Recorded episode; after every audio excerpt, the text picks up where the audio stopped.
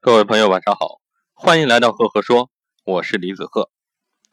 今天晚上给大家分享的管理小故事叫做种树。说有一位旅行家在俄罗斯郊外旅行，见到了两个人，前面的一个人在挖坑，后面的一个人呢在填土。旅行家觉得很奇怪，便上前问两位在干什么。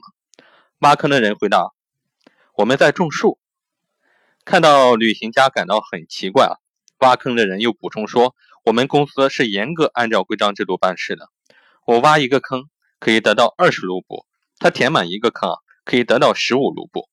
本来还有一位种树的朋友，他负责种树、浇水和施肥，每种一棵树可以得到十五卢布。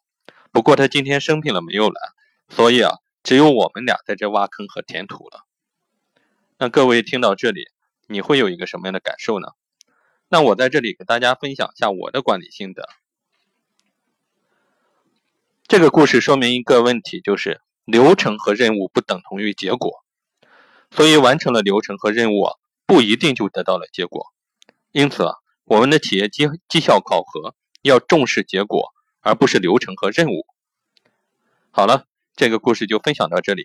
如果你喜欢我的分享呢，欢迎关注赫赫说，也欢迎关注我的微信公众号。李子鹤，木子李，木心子，赫赫有名的赫。朋友们，如果你喜欢我的分享呢，欢迎在下面给我留言互动，我们可以做更多的一些交流。谢谢。